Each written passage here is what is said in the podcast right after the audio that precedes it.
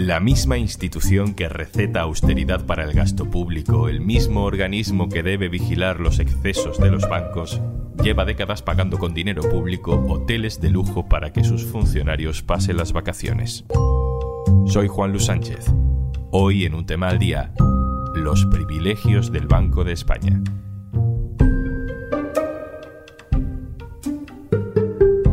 Una cosa antes de empezar. Hola, soy Juanjo de Podimo. Me asomo por aquí para recordarte que por ser oyente de Un tema al día, tienes 60 días gratis de Podimo para escuchar miles de podcasts y audiolibros entrando en podimo.es barra al día. Paul Pareja, hola. ¿Qué tal? ¿Cómo estáis? Paul es compañero del diario.es en Cataluña.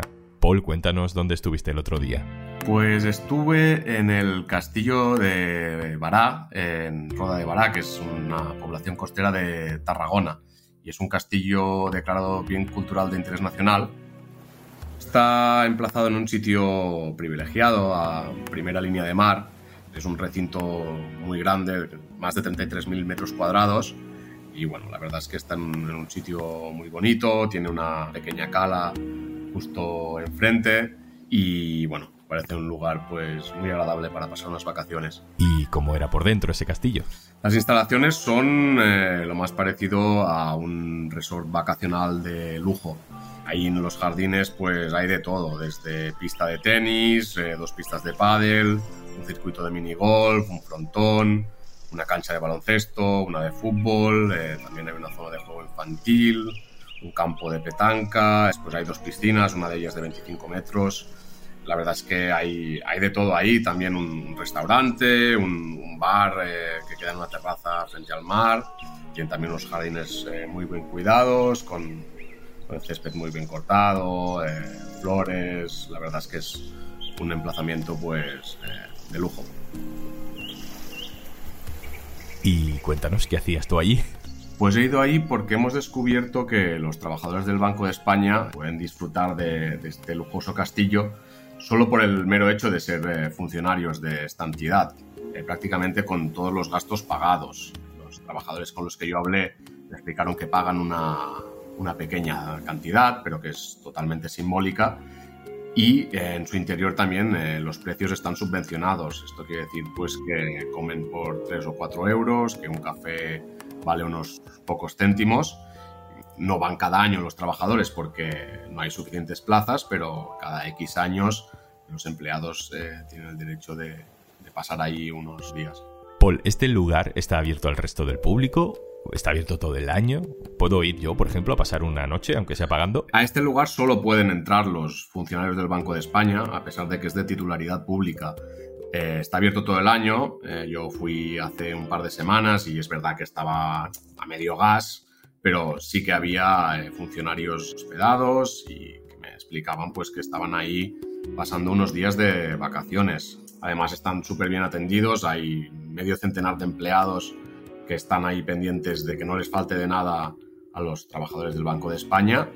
Es una cosa bastante inaudita que, que el supervisor bancario español tenga este tipo de equipamiento que solo pueden disfrutar sus funcionarios. Paul Pareja, muchas gracias. Muchas gracias a vosotros. Ignacio Escolar, director del diario.es. Hola. Hola, Juan Lu. Para intentar explicar qué hace el Banco de España pagándole el alojamiento de vacaciones a sus trabajadores, vamos a primero explicar lo básico. ¿Qué es el Banco de España? El Banco de España es el Banco Central Español, es el regulador bancario, es el que vigila para que los demás bancos funcionen bien. Es también el organismo que durante siglos tuvo el monopolio de la moneda, el monopolio de la emisión de la moneda y vive de algo que se llama señoraje, que antes tenían los reyes y los señores medievales cuando cobraban una comisión por cada moneda que entraba en circulación, y es la forma en la que en gran medida se financia. Es también un organismo que asesora al gobierno de manera independiente y que opina sobre todo tipo de políticas públicas. Y es un sitio que exige a todos los demás que se aprieten el cinturón, que sean eficientes, que sean transparentes, pero al mismo tiempo todos esos consejos no se los aplica. Vamos a escuchar precisamente lo que han dicho los máximos responsables del organismo en los últimos años sobre la contención del gasto. Este es Pablo Hernández de Cos, actual gobernador del Banco de España, pronunciándose en contra de la subida del salario mínimo. La evidencia empírica disponible sobre los efectos de subidas del salario mínimo ofrece una elevada variedad de resultados, si bien, en general, tiende a identificarse que el aumento del salario mínimo tiene un efecto negativo, aunque limitado, sobre el empleo agregado en la economía. Su impacto sobre la probabilidad, el impacto del salario mínimo sobre la probabilidad de perder empleo resulta significativo en el caso de determinados colectivos, como son los más jóvenes y los de mayor edad con menor formación. Y este es Luis María Linde, el anterior gobernador del Banco de España, pronunciándose en contra de la revalorización de las pensiones, con un argumento creativo.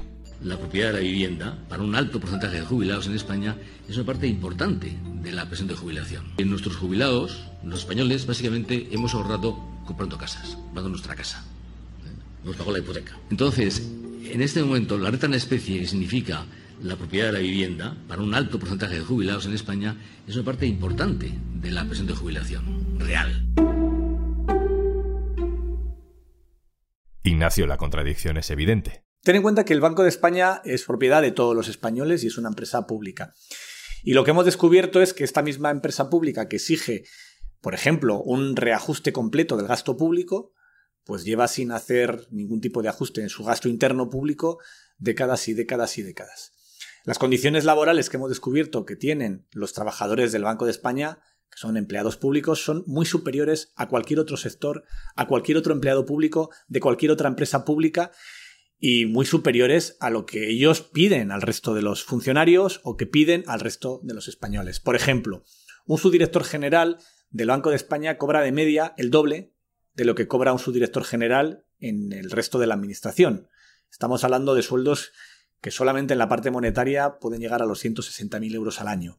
Pero es que además de estos sueldos que ya se conocían y que eran muy fuertes, hemos descubierto o hemos puesto foco en que existen otro tipo de beneficios laborales que son parte del sueldo en especie y entre otros estas vacaciones pagadas, que era algo que durante años se hizo mucho en España, era un poco un modelo franquista, ¿no? Eh, se pagaba a los empleados con vacaciones porque casi ningún empleado podía permitirse pagar las vacaciones.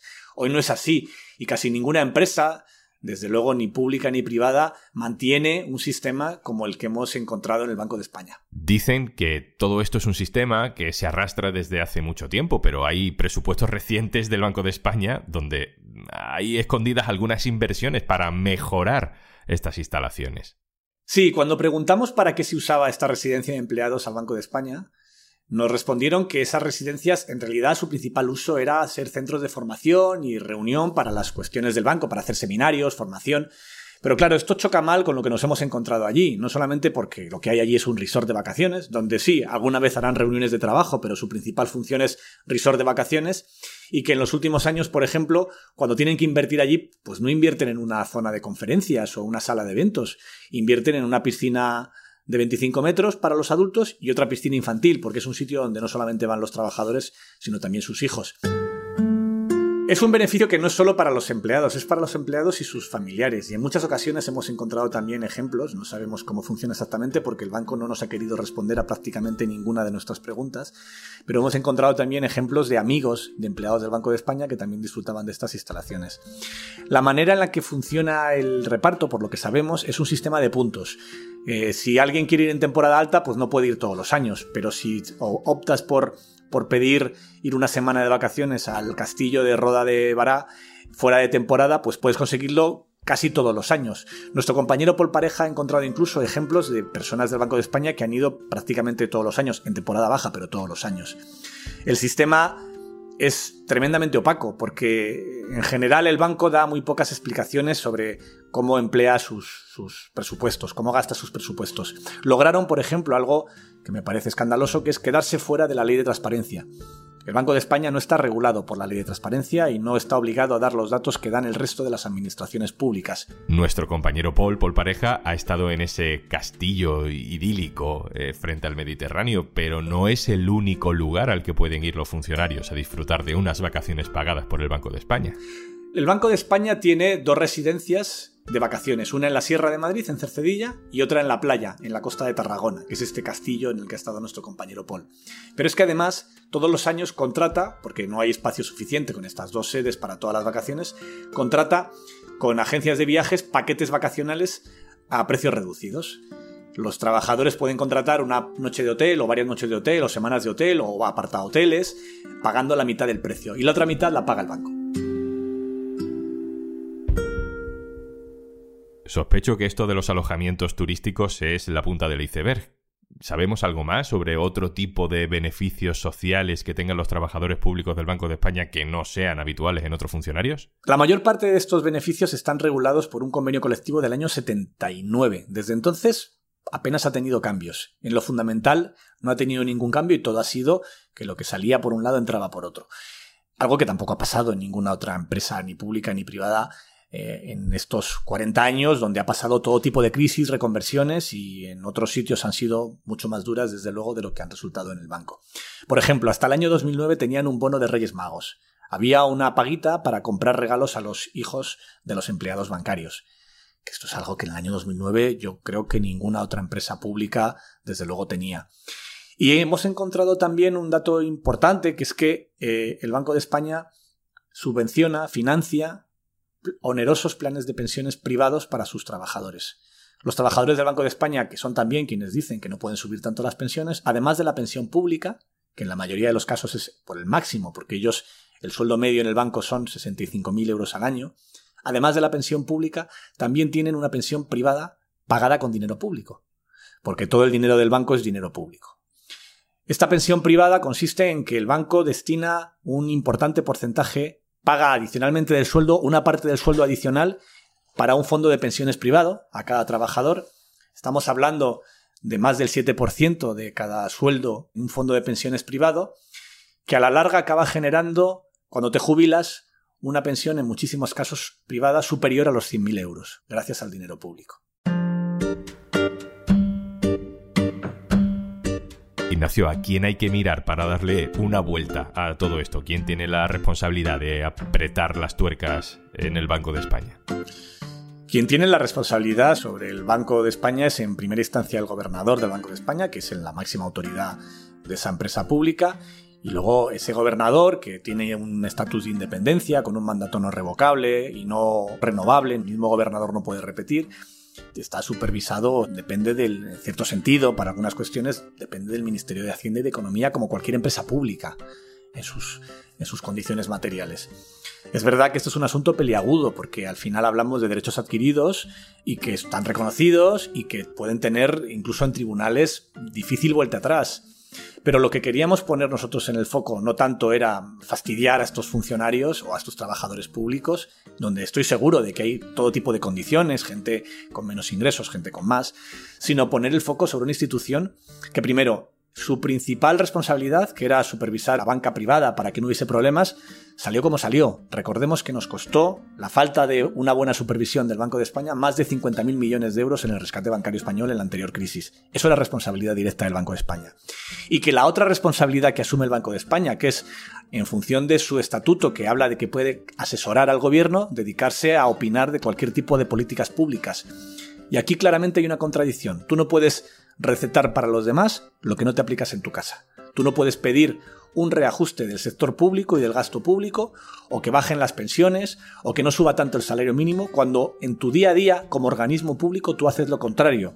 Y nosotros lo que queríamos reseñar con estas informaciones que estamos publicando era esa enorme contradicción entre en ese templo del liberalismo que en casa de herrero cuchillo de palo. Ignacio Escolar, director del diario.es. Muchas gracias. Gracias a ti, Juan Lu.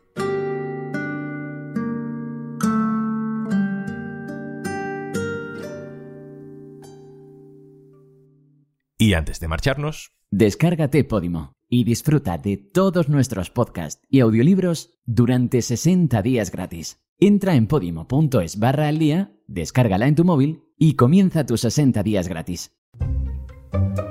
Esto es un tema al día, el podcast del diario.es. También puedes suscribirte a nuestra newsletter. Encontrarás el enlace en la descripción de este episodio. Este podcast lo producen Carmen Ibáñez, Marcos García Santonja y Zascun Pérez. El montaje es de Pedro Nogales. Yo soy Juan Luis Sánchez. Mañana, otro tema.